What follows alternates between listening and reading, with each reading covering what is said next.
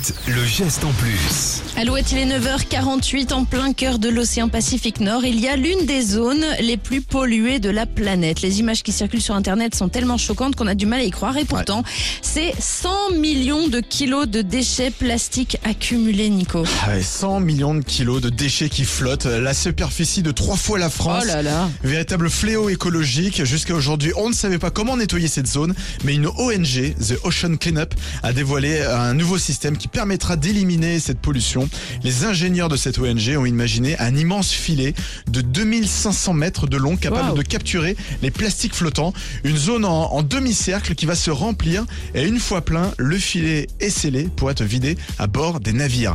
Et grâce à cette innovation prometteuse, ils espèrent éliminer 90% des déchets plastiques flottants dans les océans d'ici 2040. 90%, beau pourcentage. C'est beau, ouais. Ouais, mais c'est au monde entier maintenant de se mobiliser pour éviter que d'autres plastiques se rajoutent dans les mers et les océans, évidemment, après le nettoyage. Oui, parce qu'il y a le Pacifique Nord, mais pas que. Et évidemment. Il y a Ah, Méditerranée, l'Atlantique, partout.